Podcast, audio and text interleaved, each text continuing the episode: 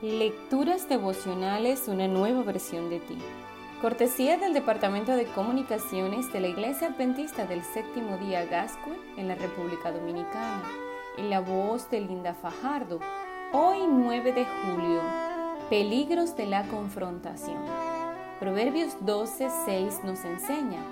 Los impíos hablan para derramar sangre, pero los hombres rectos hablan y los ponen a salvo.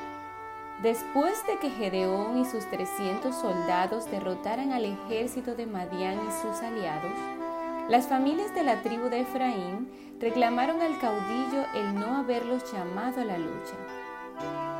Sin embargo, Gedeón no quiso entrar en conflicto con ellos, así que con mucha cortesía les dijo, ¿qué hice yo comparado con lo que hicieron ustedes?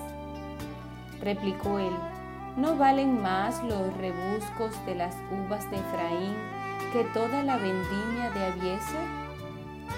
Dios entregó en vuestras manos a Ored y a Seth, los jefes medianitas. Comparado con lo que hicisteis vosotros, lo que hice yo no fue nada. Jueces 8, 2 y 3. Esa respuesta aplacó la ira de los efraimitas Tiempo después se presentó una situación similar con Jefte, quien había derrotado a los amonitas.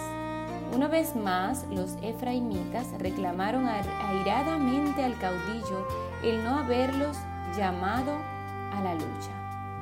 Pero la respuesta de Jefte fue diferente a la de Gedeón. Mi pueblo y yo estábamos librando una gran contienda con los amonitas, y aunque yo os llamé, vosotros no me librasteis de su poder. Cuando vi que vosotros no me ayudarais, arriesgué mi vida, marché contra los amonitas, y el Señor los entregó en mis manos. ¿Por qué pues habéis subido hoy a luchar contra mí? Jueces 12, 2 y 3. De las palabras y las reclamaciones pasaron a la guerra. 42 mil efraimitas murieron en el campo de batalla. ¿Hasta dónde puede crecer un problema cuando no lo resuelves de la manera correcta? ¿Hasta dónde te puede conducir la confrontación?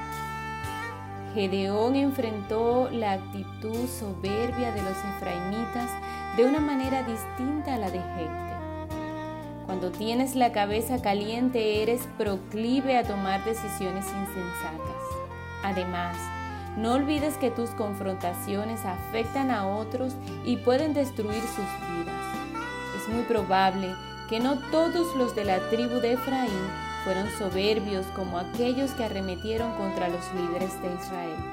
Sin embargo, su torpe actitud condenó a muerte a 42 mil jóvenes. Evitar la confrontación y favorecer el diálogo y el acuerdo da mejores resultados que la confrontación abierta.